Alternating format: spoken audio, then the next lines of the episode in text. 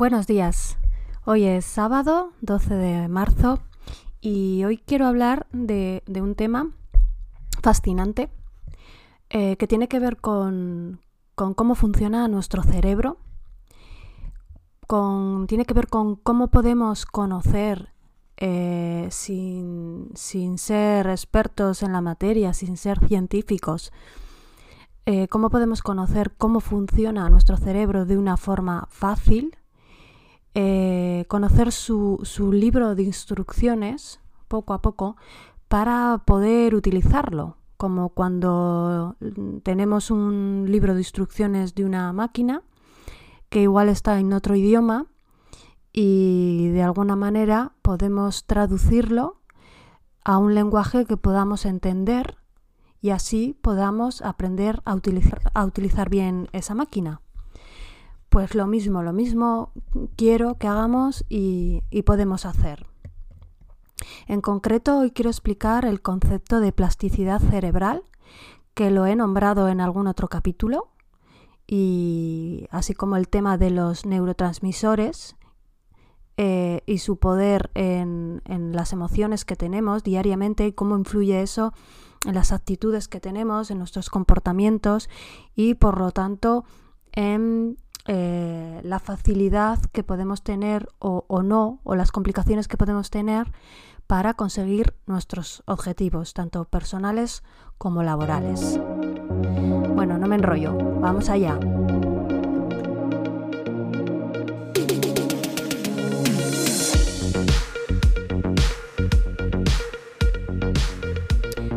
Soy Vero Martín, formadora en gestión, administración y dirección de empresas. Y si quieres aprender cosas nuevas para ser un mejor profesional, para tu desarrollo personal y laboral, puedes contactar a través de vmescueladegestión.com barra contacto. En ese formulario que encontrarás con solo poner tu nombre y una dirección de correo, eh, yo sabré que quieres recibir mi newsletter mensual para a enterarte de todo lo que haya publicado en mi página web. En la Edad Media pensaban que la Tierra era plana y que si cogías un barco y te ibas a navegar por el mar o por el océano, iba a llegar un punto que sin más, ¡pum!, ibas a caer al, al vacío. ¿Sabéis que esto se pensaba porque se creía? Porque cuando el cerebro tiene cierta información y tiene unos huecos que en los que falta información, pues el cerebro coge y se lo inventa y lo completa. Entonces eso hace que eh, tengamos una realidad cada uno de nosotros individualizada. Es decir, que no hay una única realidad, sino que cada uno de nosotros con nuestros cerebros nos creamos nuestra propia realidad. ¿Esto por qué es así? Pues porque en el universo, digamos, que hay mucha información y que nuestro cerebro lo que tiene que hacer para funcionar bien es filtrar toda esa información. Eh, esto nos pasa, por ejemplo, cuando, no sé, cuando de repente conocemos un concepto nuevo, una idea nueva o, algo, o cualquier cosa nueva y, a partir de que lo hemos conocido, de repente empezamos a escucharlo, a verlo por todos los lados, como si de repente estuviera, estuviera ahí, hubiera aparecido de repente. No es que haya aparecido de repente, simplemente que tú has puesto tu foco, el enfoque en, en ese concepto o en esa idea o en lo que sea que has aprendido nuevo y ahora tu, tu sistema cerebral lo percibe lo ha metido, lo ha incluido dentro de, esa información que conoces y dentro, por lo tanto, de, de tu propia realidad. ¿Habéis oído hablar de lo que llaman el poder de la atracción eh, bueno, pues se ha escrito bastantes libros sobre, sobre esto, sobre lo que llaman el poder de la atracción. Por ejemplo, yo me acuerdo de uno que me leí hace bastantes años que se llama El Secreto. Y cuenta algo así como que si tú piensas, te imaginas, te fuerzas a pensar, eh, visualizas aquellas cosas que quieras conseguir como que se materializan y se hacen realidad. Bueno, esto que parece magia, eh, se basa en este sistema del sistema cerebral que, te acabo de explicar. Es decir, que nosotros tenemos en el cerebro una función que lo que hace es filtrar toda esa información y enfocarse en algo. Entonces es verdad que cuando nos enfocamos en algo, pues eh, de repente somos capaces de, más cosas o de desarrollarlo o, de hacer cosas que eh, anteriormente no nos veíamos capaces de hacer, simplemente porque se ha puesto el foco en, y se ha puesto la atención en esa nueva, en esa nueva cosa, en ese nuevo concepto, en esa nueva idea, eh, en esas nuevas creencias y entonces tenemos una nueva realidad y con esa nueva realidad, pues las posibilidades de hacer cosas ha cambiado. Entonces, ahora que conocemos que no hay una única realidad que mm, indiscutiblemente nos va a llevar a un único resultado, sino que esa percepción, esa realidad la podemos cambiar, vamos al siguiente concepto que, mm, que nos va a ayudar a entender cómo funciona nuestro cerebro. El tema que te he comentado de la plasticidad cerebral. Bueno, pues aquí también hay bastantes novedades, porque hasta hace muy poquitos años eh, se estaba convencido eh, de que las neuronas que teníamos en el cerebro, que son muchísimas, pero es verdad que también morían muchísimas según íbamos cumpliendo años, según íbamos envejeciendo. Entonces, pues que, pues bueno, pues que era recomendable estudiar cuando éramos más jóvenes, coger habilidades cuando éramos más jóvenes y no es que ahora se recomiende lo contrario, simplemente que se sabe que nuestra capacidad de aprendizaje no está tan limitada por el deterioro de esas neuronas como se pensaba. De hecho, eh, los estudios más recientes de la doctora, esperad que lo mire un segundito, que lo tengo por aquí apuntado, la doctora, mm, la doctora María Llorens Martín, que trabaja en el Centro de Biología Molecular Severo Ochoa y que publicó el 25 de marzo de 2019 un estudio sobre, sobre esta polémica que te comento y lo que decía es que eh, la estructura eh, cerebral implicada en la actividad de crear nuevas neuronas Mm,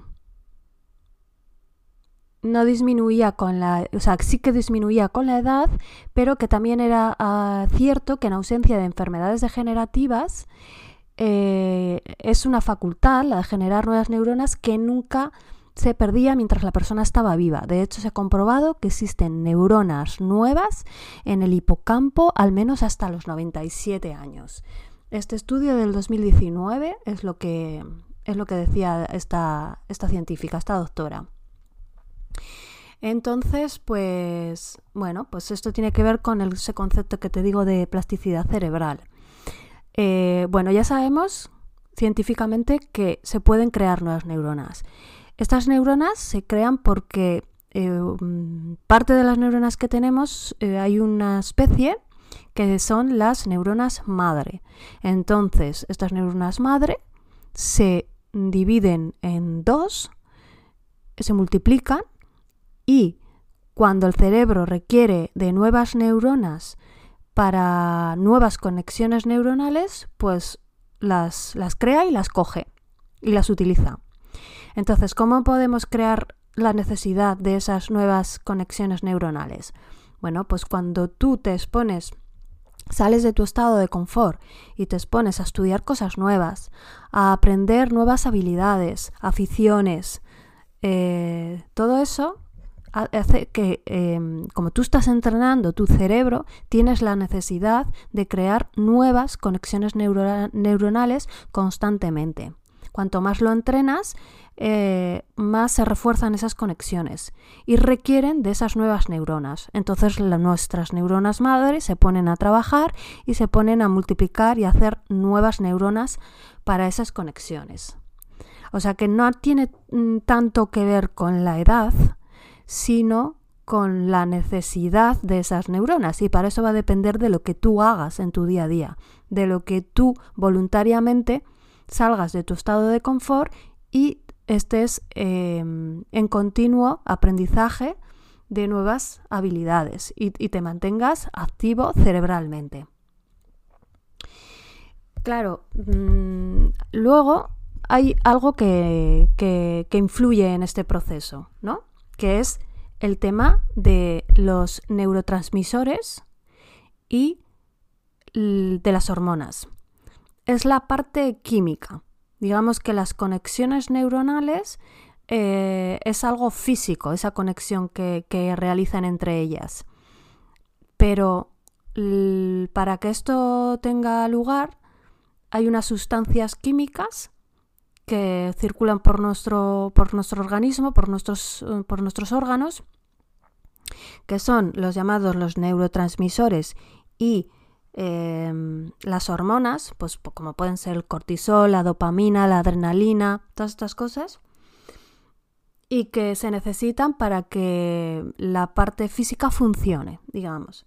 Entonces, esas sustancias em, como, eh, para, que, para que funcionen bien, eh, claro, a veces esas sustancias nos producen efectos que nos benefician y otras veces que nos perjudican, ¿no? Y además estas sustancias nos producen como cierta adicción.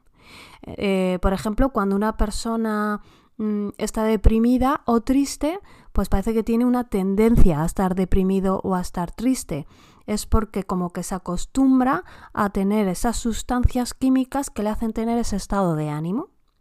Entonces como que las necesita más, las necesita más. Y es como una rueda que es difícil salir de ese estado de ánimo y de seguir creando en su cuerpo esas sustancias.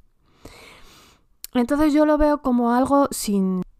Y esto de los neurotransmisores y, y, de, los, y de las hormonas, simplificando mucho, lo veo como, como algo bidireccional, ¿no? O sea, por una parte, eh, segregamos, nuestras glándulas segregan esas sustancias químicas que se necesitan para que funcione bien nuestro cerebro.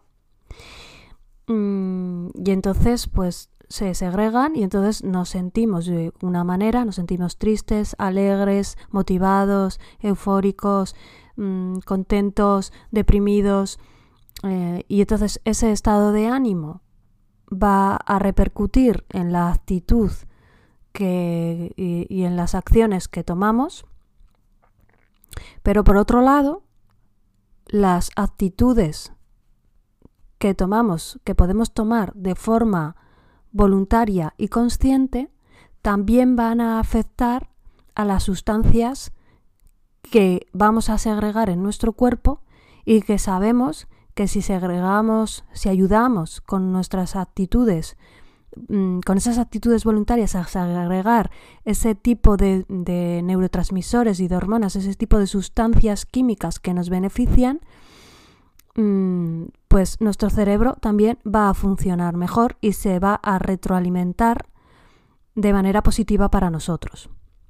En ese sentido creo que es como bidireccional, que conociendo que si yo por ejemplo, eh, em, me esfuerzo a hacer deporte, hago de, intento cuidarme, intento cuidar mi, nutrición, lo que como, intento tener una actitud positiva, eh, intento tener fuerza de voluntad para, para no dejarme llevar por el pesimismo o por la procrastinación y no hacer las cosas que sé que me, que me vienen bien. Eh, pues con esa actitud que yo soy capaz de tener de forma voluntaria, puedo hacer que mis glándulas segreguen más sustancias de estas de las que son beneficiosas y se retroalimente el sistema, pero para mi beneficio. Eh, entonces, mm, digamos que esto tiene que ver mucho con el control de las emociones. Y el control de las emociones es una, es una habilidad de las soft skills que decía yo en el capítulo anterior, que si no lo has oído, te remito a que lo escuches, el episodio número 9, sobre las soft skills. Entonces, bueno, como verás, em, hay mucho más que podemos hacer de forma voluntaria porque por, por nuestra calidad de vida, por nuestro el buen funcionamiento a lo largo de los años de nuestro cerebro, eh, por el buen funcionamiento de nuestro cuerpo en general de lo que se pensaba. Es un mundo muy apasionante y por eso yo, aunque ni soy psicóloga ni me estoy en el sector de la, medicina en, ningún sentido, pues es algo que todos podemos mm, aprender de, cómo funciona nuestro cerebro para eh, aprovecharlo para nuestro desarrollo como personas y, como profesionales para, tener una mejor calidad de vida, que al final es lo que el objetivo que tengo con, este podcast, aprender cosas que nos ayuden a todos. Eh, sin más, me despido de ti, un saludo y nos vemos el próximo fin de semana.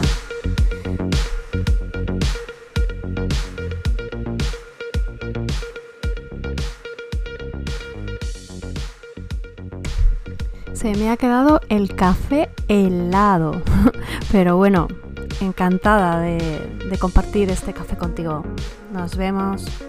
Un beso.